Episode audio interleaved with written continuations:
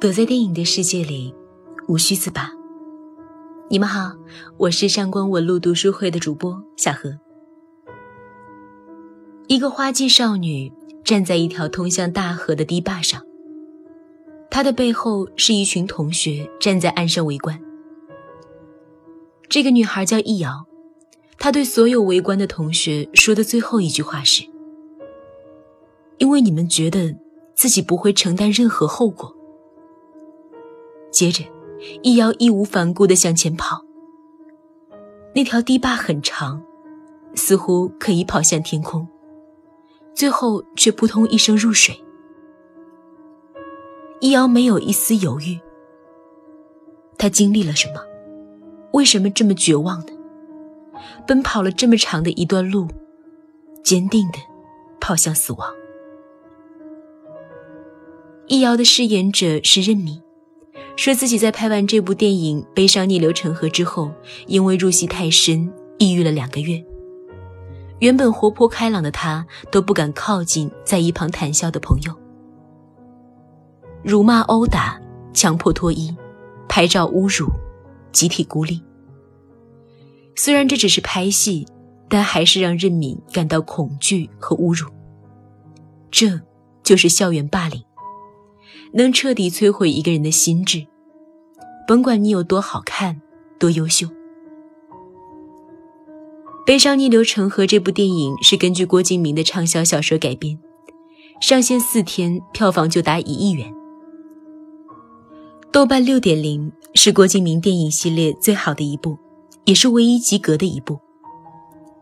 原生家庭、校园霸凌、染上性病、暗恋失败等等的青春伤痛，打击着易遥。也曾打击着我们。如果我们回看，发现最不能释然的，就是校园暴力了。那些天昏地暗的时光，我们曾凝聚的怨恨会被这部电影唤醒，但也能找到一条救赎的路。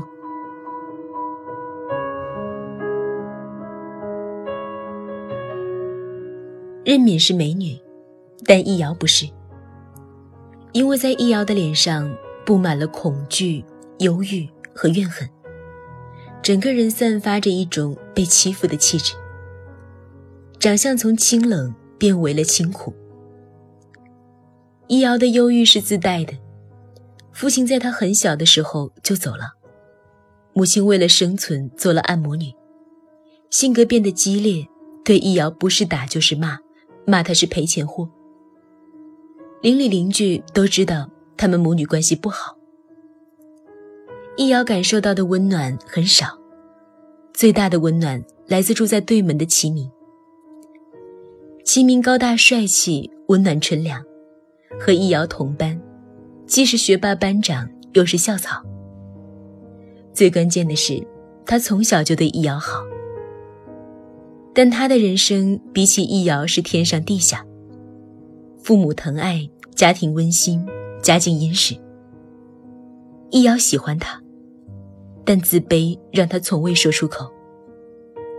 像齐明这样闪闪发光的人，真的让人动心。新来的转学生唐小米就对齐明一见倾心了。唐小米长相甜美，眼眸里却尽是恶毒。他转学的第一天，在路边被以前的同学辱骂，奶茶从头浇下来。唐小米痛苦地张开了嘴巴，声音却软弱高扬。易遥目睹了这一幕，选择烂在心里。唐小米便以为没人知道，伪装成人美心善、嘴甜的样子，迅速融入新班级的女生集体里，成为了中心人物。从此。易遥的噩梦开始了。原来的生活虽然苦闷单调，但忧愁的只是没钱买新校服穿，只是被人说穷酸而已。没想到无妄之灾相继而来。第一个无妄之灾是易遥妈妈的一个客人用了易遥的毛巾，把性病传给了易遥。第二个无妄之灾是被唐小米嫉妒和陷害。唐小米为什么会针对易遥呢？因为他看到齐明对易遥太好了，以为易遥是齐明的女朋友。唐小米跟踪易遥，拍下了他在私人诊所的照片。照片散播出去，谣言就在第二天诞生了，越传越不堪。所有人的非议席卷而来，说易遥得了性传染病，说他是治不好的病原体，说他私生活不检点，跟他妈一样不干净。走到哪儿都有人窃窃私语，没人敢接近易遥。接下来是十分魔幻的画面：有人把剩饭倒进易遥的碗里，有人往他的背上泼红墨水。有人把他的书包丢到水里，大家都威胁易遥，如果敢告诉老师，第二天到处都会贴满他的照片。我们虽然觉得魔幻，却知道它是真实发生的。易遥的脸上渐渐长满了悲伤和愤怒。如果说易遥原先只是长得并不讨喜，后来的欺凌则让他看上去让人憎恨。但为什么同样被霸凌的唐小米，并无这般可怜可憎的模样呢？第一个原因是唐小米天生命好，家里有钱。被惯坏了，他很容易被人讨厌，也很容易去欺负别人。第二个问题，校园暴力对于他是输赢问题，而不是对错问题。他知道被打击的痛苦，也知道。如何去打击别人？我们可以猜想，他在原来的学校被欺凌是他的行事性格问题。说实在的，即使唐小米没有抓住易遥的把柄，易遥就不会被欺凌了吗？不是的，唐小米有千百种方式教唆其他同学孤立易遥。我们甚至可以想象。如果唐小米在小团体里公开说自己讨厌易遥，马上就会有一群人响应他，帮衬他。这是每个班级都会有的故事吧？所有被欺负的人都曾徘徊在集体之外。这个时候，只要有一个人讨厌你，你就有可能成为受害者。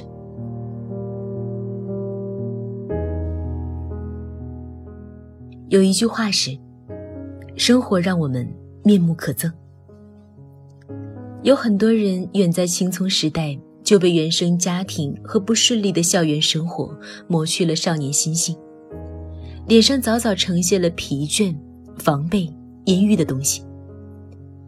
很多人躲过了家庭暴力，躲不过校园暴力。校园暴力是中了毒瘤的常青树，我们都见证过。每个学校都有谣传，每个班级都有个笑话。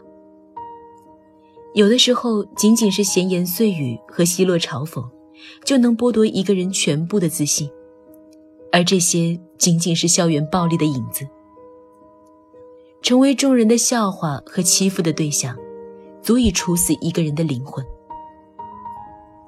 作家陈丹青说，他第一次去美国的时候大吃一惊。因为他看到街上的年轻男女，人人长着一张没受过欺负的脸。陆应台也曾发问：“中国人，你为什么不生气？不敢愤怒，就无从反抗。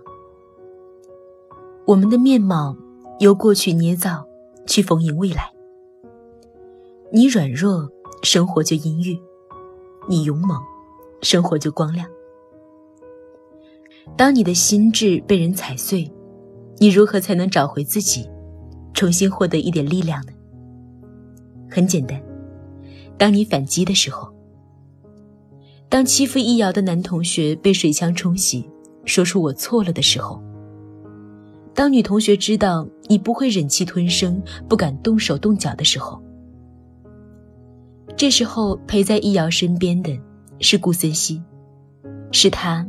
叫易遥反击，而齐明忙着竞赛，忙着和校花顾森湘谈恋爱，两耳不闻窗外事，根本不知道易遥在遭受这些暴力。他看见的是易遥在打唐小米，用水枪攻击男同学，却不知道唐小米偷花光了易遥治病的钱。那个男同学冲撞并大声辱骂了易遥。是顾森西教易遥，不要允许别人对你的过分。顾森西是唯一和易遥并行的人。顾森西旷课带易遥散心，给他希望，逗他开心，帮他反抗施暴者。生活也是这样，总有你悲伤的时刻，也总有在你悲伤的时候站出来陪你，对你说一切都会好起来的人。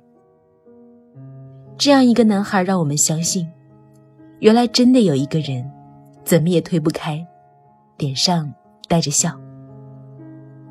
他说：“也有几岁的小孩得艾滋病，那小孩子有什么错呢？”他还对易遥说。你越弱，他们欺负的越欢。反击吧，少女。当你勇敢面对别人的攻击，像头牛一样的冲过去，见到他们就握紧了拳头，而不是瑟瑟发抖。这个世界真没有什么能伤害你的。易遥终于能体会到阳光洒在脸上的感觉了。他还向母亲坦言自己得病的事实。那一刻，妈妈拉起了他的手。走，妈妈带你去看病。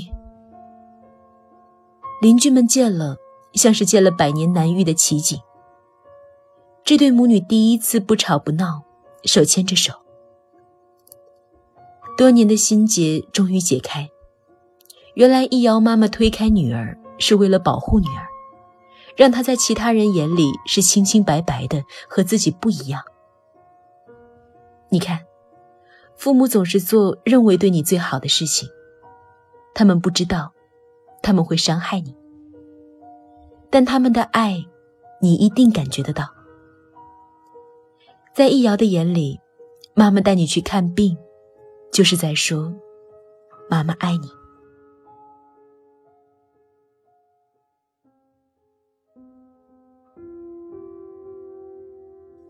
看似喜大普奔的结局，为什么最后易遥还是自杀了呢？因为所有人都说，是易遥害死了顾森湘。校花顾森湘，她有着一张从未被欺负过的脸。如果不是顾森湘的出现，易遥大概会一直以为齐明喜欢自己。但当顾森湘出现，易遥又立即觉得。他们二人就像是偶像剧里的男女主角，般配，自卑的不会嫉妒。顾森湘真的让人无从挑剔，人美心善，端庄大方，还帮助弟弟顾森西照顾易遥。易遥被欺负的时候，齐明对他说：“我们一直在一起啊，但不是和顾森湘的那种在一起。”然后，顾森湘就死了。几个混混想强奸他，他不慎摔下楼死了。这些混混是唐小米找来对付易遥的，却害死了顾森湘。但所有人都说是易遥嫉妒顾森湘，害死了他。就连顾森西和齐明也这么认为。校园暴力最恐怖的地方是什么呢？不是所有人都欺负你，而是有一群施暴者，其他的都是旁观者。顾森西和齐明最后也成了校园暴力的旁观者。这种被全世界抛弃的感觉，是顶级的校园暴力。所以易遥站在一条通向大河的堤坝上，而所有人都在岸上围观。依旧有人在说他装，说他哗众取宠，说他杀了顾森湘。至于吗？同学们大声问易遥，想听听被凌辱的人自杀前的控诉吗？易遥开口了：“你们没杀过人吧？你们今天就会知道杀人是什么滋味。”你们永远不会承认自己做过的事儿有多恶毒。将来，你们只会说：“我怎么不记得？我怎么不记得我把红墨水丢在他身上？我就是闹着玩的呀。”如果我永远忘不掉，如果我忘不掉怎么被你们欺负，怎么被你们侮辱，粉笔灰塞嘴里是什么滋味？打火机烧头发是什么滋味？如果我永远忘不掉一口一个喊杀人凶手是什么滋味？如果我永远忘不掉，你们也别想忘掉，你们骂过我最难听的词，编过最下流的绰号，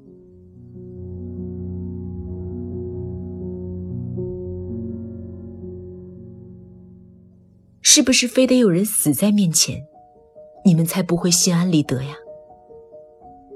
很多人惊恐地说：“不关我的事儿啊。”有个旁观者愤怒地给了施暴者一个耳光。齐明和顾森西在一旁痛哭流涕。这是易遥死后的一幕。这，就是人间。如果我们麻木、怯懦、袖手旁观，我们就会亲手塑造这样的人间。很多受害者在回忆过去的时候。都觉得自己死过一次了。受害者可能是自己，可能是自己的亲人、朋友。我们不希望成为受害者和施暴者，我们必须成为一个旁观者。但我们不该是暴力的旁观者，该是正义的旁观者。